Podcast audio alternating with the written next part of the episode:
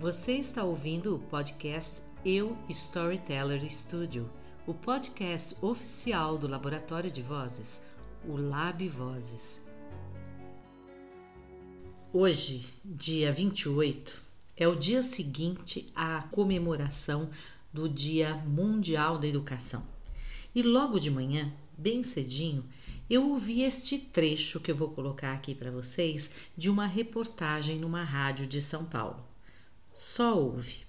Para manter o mesmo nível de aprendizagem de 2019, os estudantes teriam de subir 46 pontos na escala do Sistema de Avaliação da Educação Básica. Para isso, o governo de São Paulo estima que levaria 11 anos para os alunos recuperarem o conteúdo de matemática. Em língua portuguesa, serão necessários três anos para os estudantes do quinto ano atingirem o nível anterior à pandemia. Para vice-presidente da Associação Brasileira de Avaliação da Educação, Lina Kátia, com 11 anos, os estudantes não sabem o básico. No nono ano do ensino fundamental e no terceiro ano do ensino médio também há prejuízos, mas em escala menor.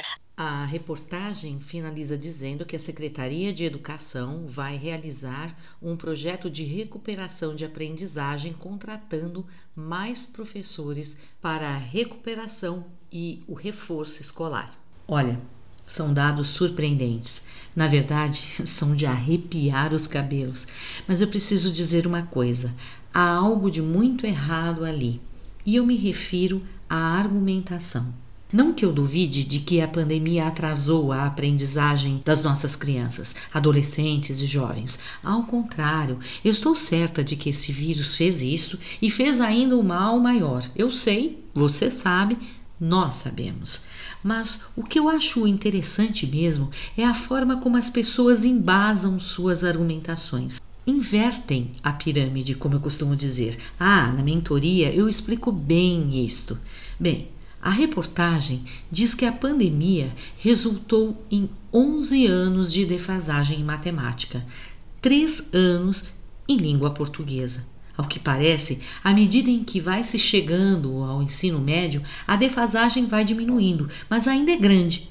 Será que isso significa que os alunos têm um processo de autorrecuperação ou algo é feito neste período? Tudo que eu sei é que eu não sou uma autoridade em educação e a minha experiência é apenas aquela do chão da escola, embora eu já contabilize nisto uns 30 anos, mas eu não posso concordar com essa argumentação.